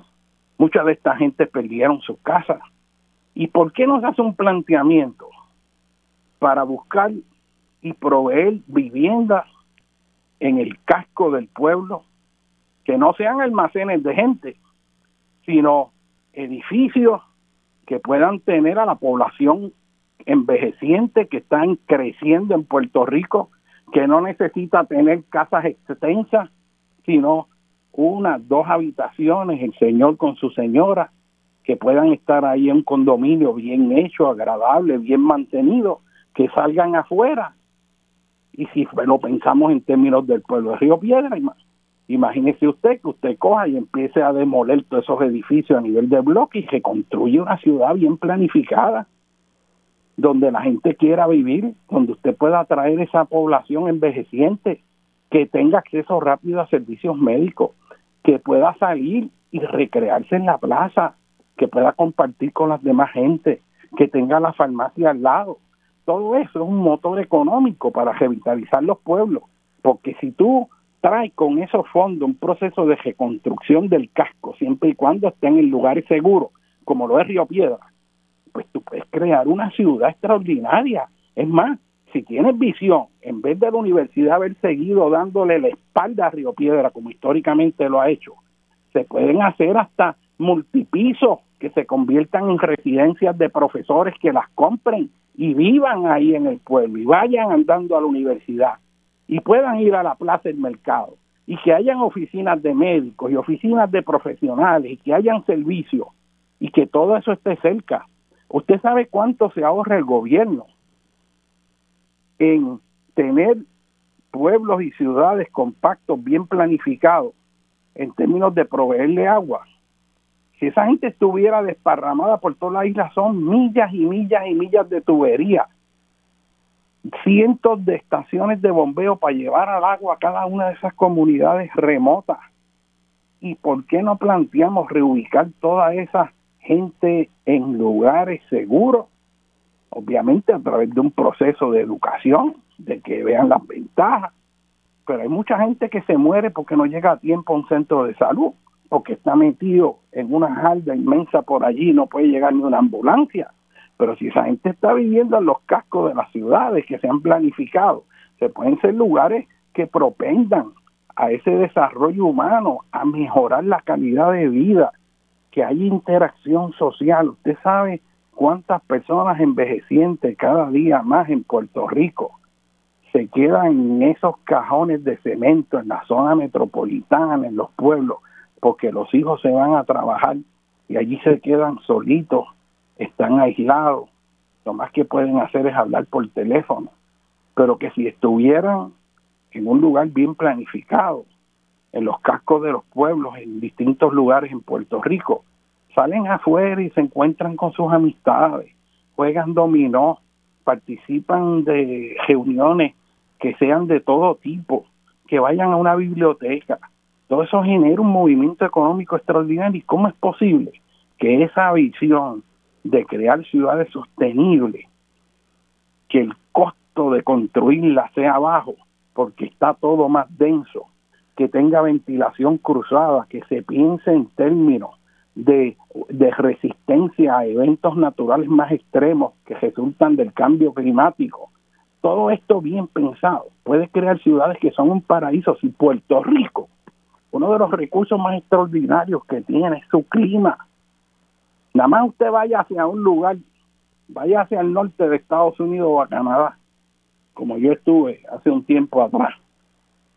Y hace dos, tres semanas atrás, vengo, la temperatura estaba allí en 29 grados. Un paisaje monótono, bonito para uno, porque es diferente, pero en el momento te empiezas a ver campos de maíz, maíz, maíz, maíz y soya. Pero en Puerto Rico tú te mueves de una esquina a otra y hay un cambio en el paisaje hay una vitalidad y una belleza, hay un clima extraordinario. ¿Y cómo es posible que nosotros dejamos que este país se caiga y nos rodeemos de feísmo? Todo ese grafiti que hay por todos lados. Ese río Piedra, yo pasé ahí al correo el otro día y están todas esas calles principales, que eso lo que parece es una cosa horrorosa con todo ese grafiti neoyorquino lleno de dibujos feos y malas palabras y todo un señal de deterioro. Vamos a demoler todo eso y vamos a reconstruir ciudades bien hechas que den ganas de vivir en ellas. ¿Pues que acaso no vemos cómo hay miles y miles y miles de gente que quiere ir a Barcelona, quiere ir a Madrid, quiere ir a ciudades europeas, quiere estar en esas ciudades porque la actividad cultural, la actividad social, la riqueza culinaria, el valor de la interacción, las universidades, todo eso bien balanceado integrado, lo que hace es que potencie esa capacidad humana y mejora la calidad de vida. ¿Cómo es que nosotros no logramos instrumentalizar esa acción y seguimos repitiendo lo mismo, metiendo los nuevos proyectos en las cinco horas aisladas, inconexos con el costo que tiene eso para proveerle servicios al país. En la manera en que estamos más desparramados, los daños y los costos de proveer agua, energía eléctrica, ambulancias, recogido de basura, se va por encima de las capacidades del municipio. Si hubieran aglomeraciones bien planificadas, porque lo, que no queremos tampoco es que tú empieces a meter la gente en edificios como almacenes y hacer una cosa horrorosa como se ha hecho sea, que hay arquitectos de primer orden que pueden crear espacios atractivos que propenden a una vida mejor. Eso va a hacer que este país vuelva a poblarse y que la gente quiera venir a Puerto Rico. Esa ventana está ahora. Esa es la ventana que está ahora. Lo que no se puede permitir, lo que está ocurriendo es que cada alcalde está haciendo una propuesta pues, para hacer 50, 50 casas y búscate una finca allá de papote. Ah, mira, vamos a comprarle la de papote, que también es del partido de nosotros. Comprarle la finca ahí, olvídate. Y ahí lo hacemos, que eso está bien. Y así un canto aquí, un canto acá, vamos destruyendo el país. Y entonces aquí hay que bregar con una reforma radical en el proceso de planificación y en la protección del ambiente. Los mismos que insistieron en construir a la orilla del mar, en toda esa área de Islabel, de Champagne, todas esas casas millonarias que están ahí, son los mismos que están buscando que les den fondos, cientos de millones de dólares, para hacer obras de control de erosión. Yo recuerdo luchas ambientales en esa estructura que está levantando el mar ahora en la esquina de la playa de Ocean Park y cómo a pesar de las protestas de los ciudadanos que tienen conciencia de planificación ambiental, aún así construyeron ahí. Recuerdo las batallas de Melo Muñoz, que era vertical en la protección del ambiente y que la atacaron severamente por ella oponerse a que construyeran en la zona marítimo terrestre en el condado. Y así estamos viendo ahora el resultado de toda esa incapacidad para planificar el país bien. Y miren cómo es este ciclo. Un cuarto de millón de personas en zonas inundables. Se dieron los permisos, pero ahora no hay quien responda. Vamos a una breve pausa. Nos queda un segmento y quiero hacer una reflexión sobre hacia dónde va el país con ustedes. Con ustedes el doctor José Molina y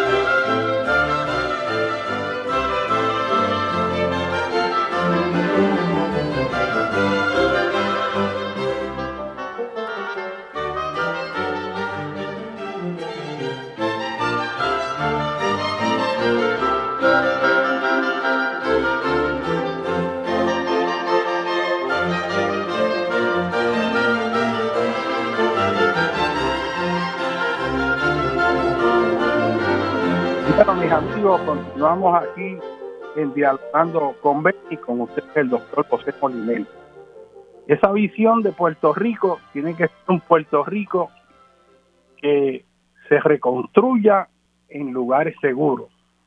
Que esa reconstrucción tiene que favorecer el poder crear ciudades bien planificadas que puedan funcionar con energía limpia, que tenga unos costos de infraestructura bajos debido a la densidad y no necesita estar desparramado y que mejore la calidad de vida de los ciudadanos.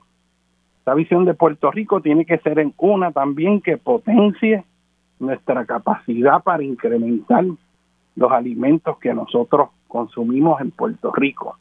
Puerto Rico era un país autónomo y que exportaba alimentos y ahora estamos en un país totalmente vulnerable a los vaivenes internacionales y que en un momento de crisis vamos a tener una situación crítica insostenible porque en vez de sembrar en los terrenos agrícolas de alto potencial de los valles aluviales de los ríos, en las regiones más fértiles, lo que hemos estado sembrando son urbanizaciones, asfalto y cemento.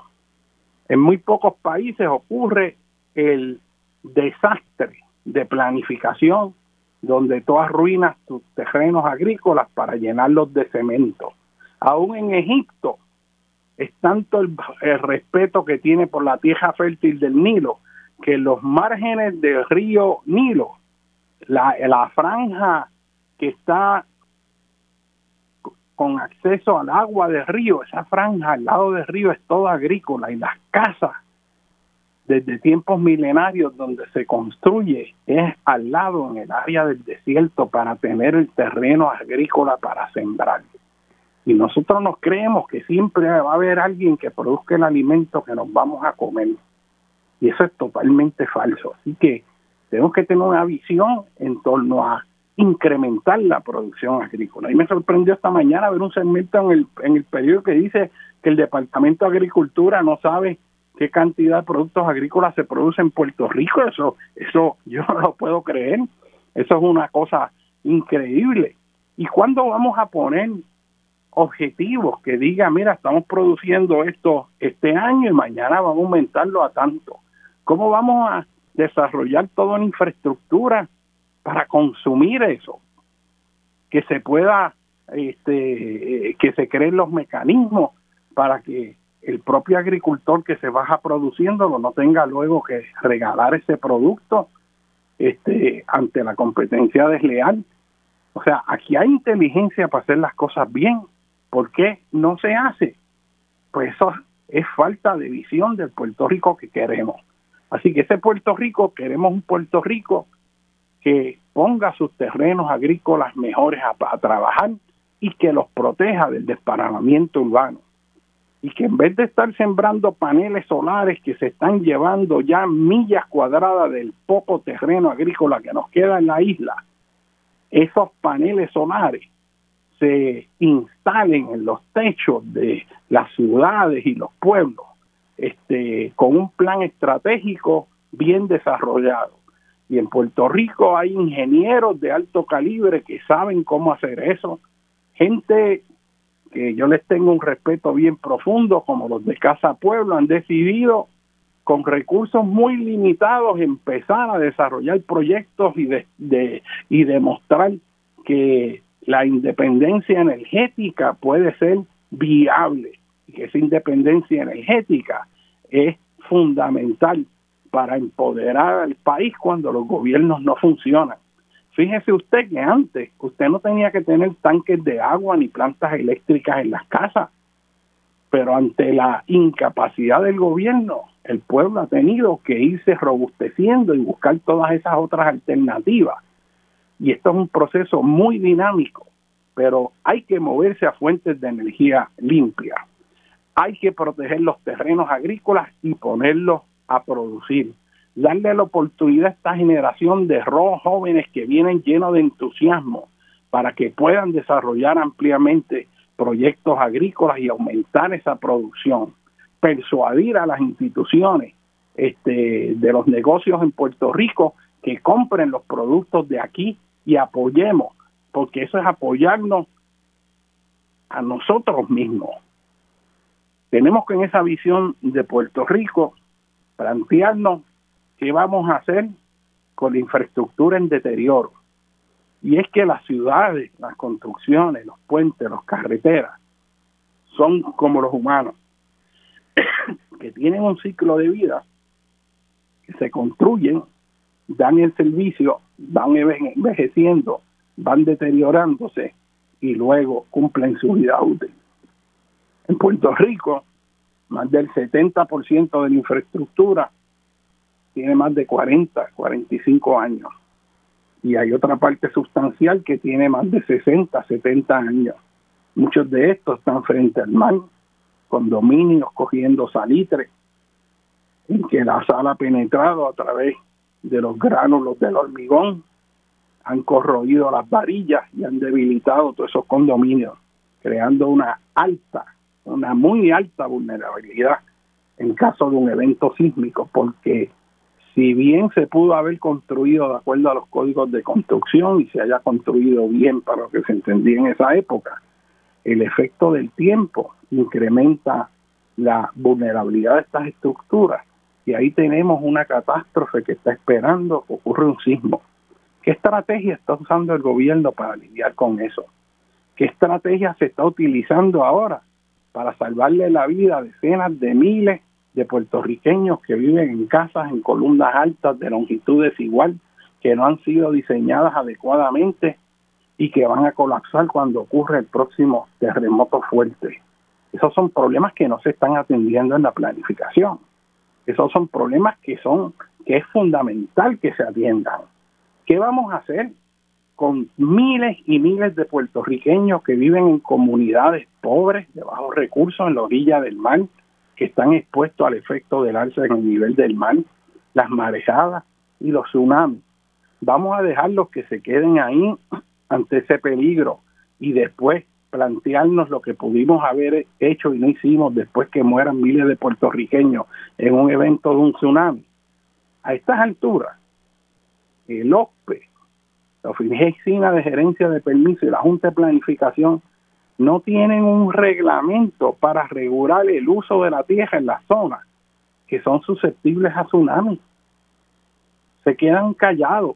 Yo esto lo he, lo he dicho decenas y decenas de veces en todos los medios. ¿Qué pasa? Que no hay un reglamento que te diga qué puedes poner en una zona susceptible a tsunami o no. Aquí tú tienes la red sísmica con el programa Tsunami Ready, educando a las comunidades para enseñarle a dónde hay que movilizarse en caso de un aviso de tsunami. Pero no pasa nada, ni plantean y hacen presión al gobierno en torno a que se va a permitir que se construya nuevo en esas zonas o no. Aquí se están construyendo proyectos de vivienda, escuelas, todo eso en zonas susceptibles a tsunami. Se están poniendo industrias con sustancias tóxicas potencialmente dañinas expuestas a esos riesgos naturales.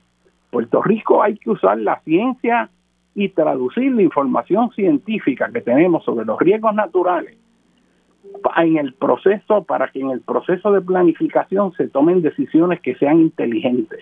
Ahora como está, se hace un mapa excelente de susceptibilidad de deslizamiento o se hace un mapa de tsunami, pero no hay reglamento de planificación para instrumentalizar eso. Y usted va y compra una casa en un lugar y tiene los permisos de la Junta y, y usted ignorante de los peligros en que está, cree que es un lugar seguro y después se encuentra con una sorpresa bien seria. Así que aquí este país hay que pensar y utilizar información científica que se traduzca en un proceso decisional inteligente. Tiene que haber una supervisión contra los corruptos que dan permisos en lugares inadecuados. En la cuenca del río Guaynabo están ahogando el río, dando permiso para construir en el mismo llano inundable. O sea, el río es estrecho y agajan para meter más condominio en el área de alto valor en Guaynabo les roban el espacio donde las aguas de inundación normalmente se, se acumulan durante estos eventos y lo agarran y lo rellenan metiéndose en estas áreas reduciendo el espacio de almacenaje de las aguas, causando que los niveles de las aguas más abajo sean más altos. Y aquí eso está pasando a lo largo de toda la cuenca del río Guaynabo, y aquí no pasa nada. Y estamos viendo que todos los problemas asociados con eso está explotando ahora, pero aquí el municipio no responde, como Guaynabo y un montón más. Aquí también hay una falta de transparencia de información. Muchos de los planes de mitigación que el gobierno de los Estados Unidos financió no sirven. Yo he visto algunos de esos planes llenos de errores y hasta con contenido fraudulento diciendo que han participado gente que no han participado. Y a mí eso me parece escandaloso. Una junta de planificación que fue la que debió haber hecho todos esos planes con el personal o reclutar el que necesitaba. Y lo que decide para no pasar trabajo es darle contrato a una compañía americana que recluta a los puertorriqueños para que hagan el trabajo con unos sueldos mucho más bajos y eso lo llevan todo. Cuando una junta de planificación que tenga fe en sí misma y capacidad para planificar, lo que hace con esos fondos es que empieza a hacer esos planes, usa la inteligencia que tenemos en Puerto Rico y recurre al acervo de inteligencia, ese mismo del que habló el licenciado José Martínez Oquendo, que cuando no sabía de algo buscaba quién era el que sabía para que trabajara. Ese acervo está aquí. ¿Cómo es que la Junta de Planes no puede ni tampoco identificar a los que saben si es que ellos no saben esa especialidad? Porque aquí los que saben están por todos lados, pero no se acceden a ellos. Yo no sé la razón para ello, pero siempre me ha sorprendido cómo tenemos un gobierno que no quiere gobernar y eso nos afecta en la vida diariamente a todos nosotros. Ahora están canalizando ríos a lo loco y lo están haciendo de la manera vieja. Están metiendo cajones de hormigón para que puedan encauzar los eventos de lluvia que estiman son los máximos, destruyendo toda la ecología del río, unos sistemas importantes que necesitan tener una conectividad desde el mar hasta la montaña. Además, la visión inteligente del mundo es reconstruir las áreas verdes en las ciudades, no destruirlas. Y aquí en Puerto Rico están tirando un montón de proyectos de canalización sin tan siquiera plantearse cómo controlar las inundaciones sin tener que destruir los ecosistemas ribereños. De hecho, en el cuerpo ingeniero hay hasta una división que trata con incorporar el conocimiento científico para diseñar con la naturaleza y no contra ella. Y en Puerto Rico nos están dando ese acceso a ese grupo para que aporte y reduzca el impacto ambiental adverso que tiene esa manera de controlar inundaciones usando métodos estructurales, cuando hay un montón de estrategias de manejo de cuenca hidrográfica, creando cuencas de retención, este, induciendo infiltración, este, usando técnicas de hacer las casas resistentes a inundación. Hay toda una serie de estrategias que pueden utilizarse que son alternativas a destruir todo el sistema de río que lo que crea es un flujo de agua estéril, sin vida, ahogando y destruyendo lo que queda de ese sistema ecológico en nuestros ríos. O sea, ¿cuándo vamos a tener en el gobierno personas que sepan dónde están las prioridades y cómo hacer las cosas bien? ¿Cuándo vamos a hacer que los medios corruptos que desinforman y mienten diciendo que las personas que hacen señalamientos, pues mire, como este que yo estoy diciendo, para que se hagan las cosas bien, lo que están haciendo es que se oponen al progreso. Pero es que es lo contrario. Todos esos proyectistas, la idea de ellos es hacer más chavo en menor costo. Y después los que le compraron los proyectos, ahí cargan con la responsabilidad. Pero lo que da pena en todo esto es que esto se dice una y otra vez pero la prensa yo veo que no investiga lo suficiente. Yo no sé por qué aquí no se emplaza la Junta de Pleame y se le confronta. Aquí ahora vuelven a decir que van y que hacer actualizar los planes, los mapas de zona inundable, pero eso no se había hecho en María. Aquí usan como herramienta de planificación los mapas de FEMA que no son para eso y lo dicen los mismos mapas porque la información está incompleta, son mapas de las principales zonas que se inundan, pero no del universo de las zonas inundables. Por décadas yo he señalado y he dado información de muchos sitios que se inundan que no aparecen en los mapas. Pero si no aparece en el mapa, vienen y le dan permiso de construcción y después se llevan una sorpresa. Así que usted, ciudadano que me oiga, cuando usted vaya a comprar una propiedad, asesórese con alguien que sepa, consúltelo porque el que esté aprobado por la Junta de Plan, eso no quiere decir que esté bien. Y encima de eso, el problema grave en Puerto Rico, que también hay que discutir, no es si se hacen las cosas bien, en, si se hacen casas o se hacen carreteras o se hacen edificios. El hecho fundamental es dónde. ¿Ustedes saben cuántos lugares hay en Puerto Rico que no se debería estar construyendo y se está construyendo? Ahora mismo en la Isla Grande la Grande es un área de alto potencial de amplificación de ondas sísmicas. Es un área que está a poca, muy poca elevación sobre el nivel del mar y que con el cambio climático y el alza en el nivel del mar eso va a quedar rápido bajo agua, igual que todo ese perímetro costero del Caño Martín Peña y otras áreas en el perímetro de la zona portuaria. Y aquí hasta el mismo FEMA va a financiar un proyecto de educación contra riesgos naturales en uno de los lugares más vulnerables a terremotos y el alza en el nivel del mar. Y entonces, ¿dónde está la inteligencia en este país? Ahí están construyendo centros recreativos que pudieran estar en Santurce, en la parte alta, en lugares seguros.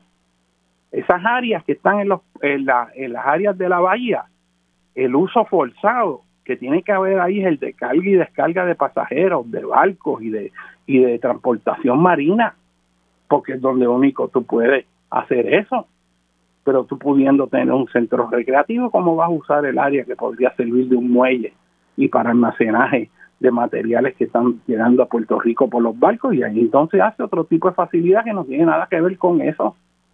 El mismo centro de convenciones, nunca se de, de, Isla Grande no se debía haber hecho ahí.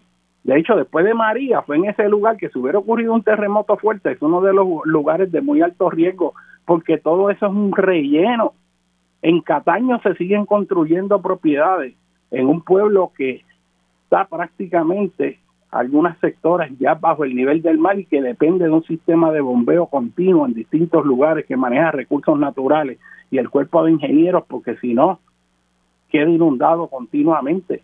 Y ahí meten relleno y en la ciénaga las cucharillas siguen metiendo proyectos de construcción y meten más relleno, elevando en lugares que cuando venga un terremoto van a vibrar muy fuerte y van a haber muchas pérdidas. ¿Dónde está el plan y la discusión de cómo vamos a irnos retirando de las zonas de alto riesgo en Puerto Rico? Se ha habido una discusión de cómo, como medio de adaptación en Puerto Rico, vamos a ir eliminando toda esa infraestructura en lugares de alto riesgo para reubicar la población en lugares que sean seguros. No, no, eso es mucho problema. El pensar es muy complicado. Sin embargo, esos son asuntos que no se discuten. Y aquí así hay un montón de asuntos que tienen que discutirse en Puerto Rico. Todo ese feísmo, la basura, usos que no corresponden unos con los otros, el ruido ambiental que cada vez es más insoportable. Yo recuerdo antes que si usted iba en un carro y el mofle sonaba duro, la policía lo paraba.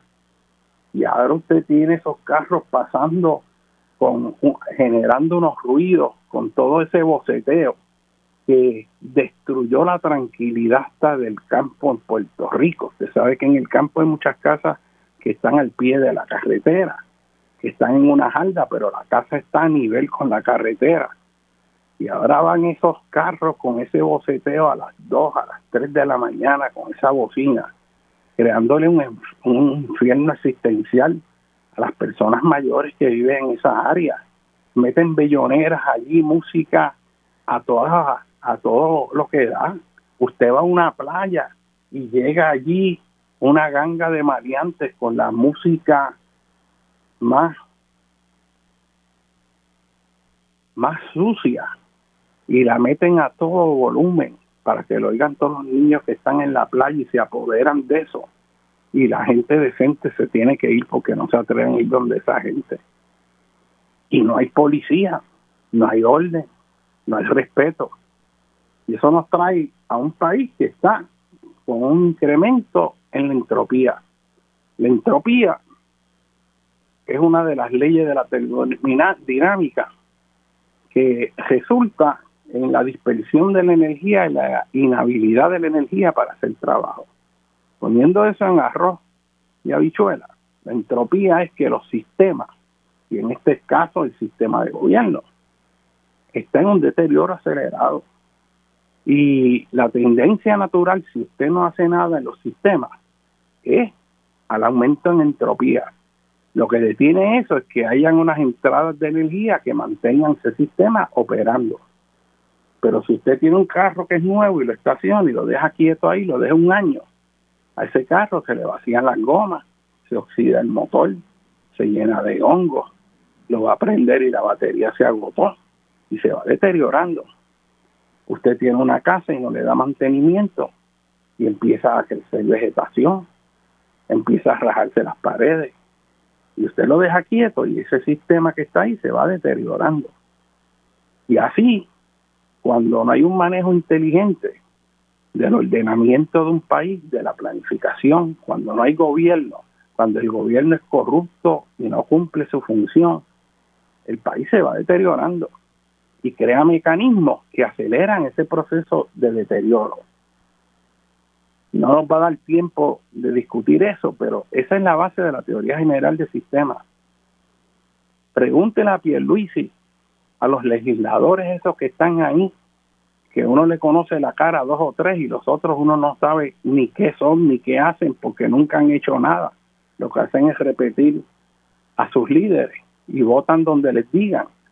Pregúntele si ellos saben lo que es un sistema en equilibrio, si Puerto Rico es un sistema abierto o cerrado, pregúntele si pueden hacer un análisis de la situación económica, política, social, ambiental, dentro de una perspectiva de sistemas dinámicos que están interactuando unos con otros.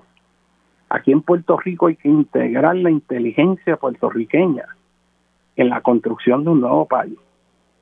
Como el ciclo de vida de las ciudades está llevándonos a la posición en que todo lo que hicimos mal vamos a tener la oportunidad de arreglarlo, porque donde metimos estructuras que estaban en áreas de alto riesgo, si no han sido destruidas ya por envejecimiento, van a colapsar y va a haber que eliminarlas.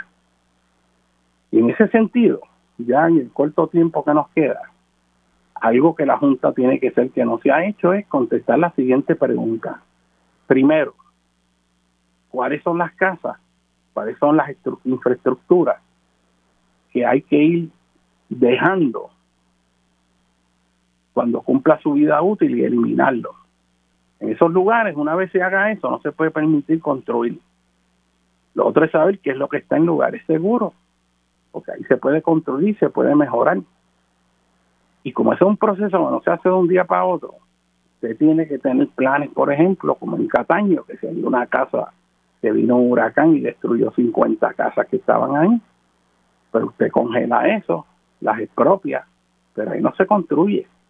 Y ahí vas habiendo espacio a la naturaleza para que según sube el nivel del mar, se pueda ir adaptando. Y hay un montón de estrategias para hacer las cosas. Hay gente que repite que eso es muy complicado, que eso lo que hace es que retarda el, que el progreso. Pero los que han estado usando la palabra progreso son los que llevaron a este país a la quiebra. Un país próspero que se inició en la época de Muñoz Marín, usando las mejores cabezas del país que vinieron a servirle a Puerto Rico y no a enriquecerse del gobierno y no a ser corrupto y robarle a Puerto Rico. Ese Puerto Rico se crearon cosas que no existían. Se creó esa autoridad de acueducto, el sistema de riego, todos esos años en Puerto Rico, todo eso se hizo aquí.